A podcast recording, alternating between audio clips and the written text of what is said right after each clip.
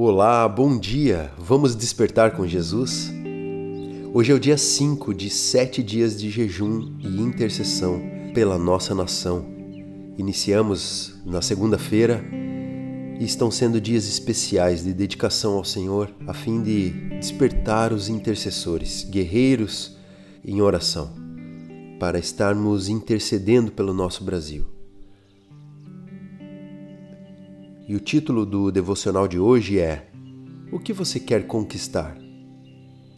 Abra sua Bíblia, se você puder, ou leia no texto que acompanha esse áudio ou na descrição desse episódio. Segundo livro de Samuel, capítulo 2, verso 17 a 23.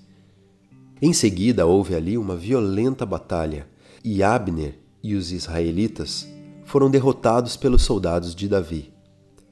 Joabe, Absai e Azael, os três filhos de Zeruia, estavam lá. Azael, que era tão ligeiro como uma gazela selvagem, começou a perseguir Abner, correndo atrás dele. Abner olhou para trás e perguntou: Azael, é você? Sim, sou eu, respondeu ele. Pare de me perseguir, disse Abner. Corra atrás de um dos soldados e pegue para você as coisas dele. Porém, Azael continuou a persegui-lo. Mais uma vez, Abner disse: Pare de me perseguir. Você está me forçando a matá-lo. Como é que eu poderia depois olhar o seu irmão Joabe nos olhos? Porém, Azael não parou de persegui-lo. Então Abner deu um golpe para trás com a sua lança. Ela entrou na barriga de Azael e saiu pelas costas ele caiu morto no chão. E todos os que chegavam paravam no lugar onde ele estava caído. Quantas vezes nos colocamos numa corrida obstinada para conquistar algo sem sentido?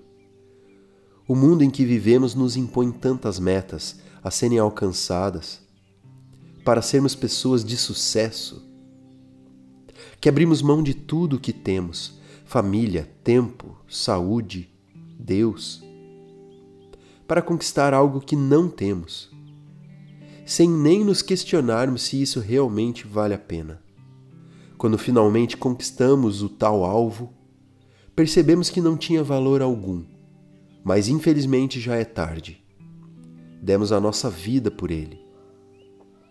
Assim aconteceu com Azael, algo que começou como uma brincadeira infantil uma provocação boba, cresceu em seu coração e tornou-se uma obstinação a ponto dele não se permitir voltar atrás.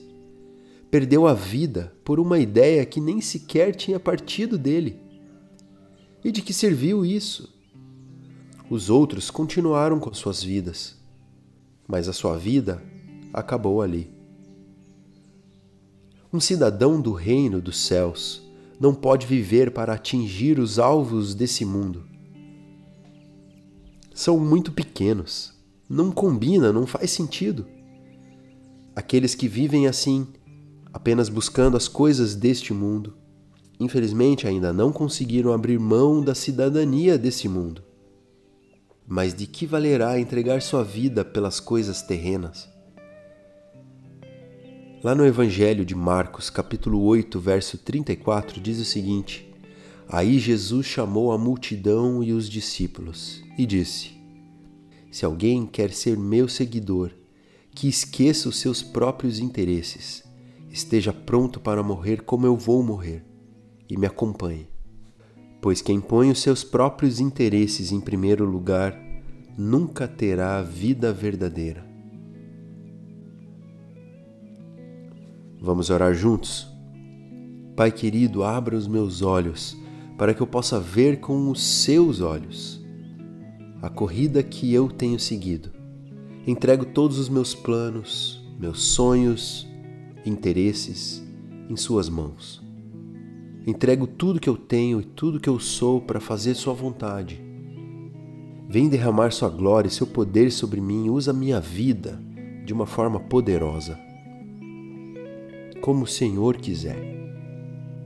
Minha vida não tem valor algum se eu apenas me apegar às coisas terrenas.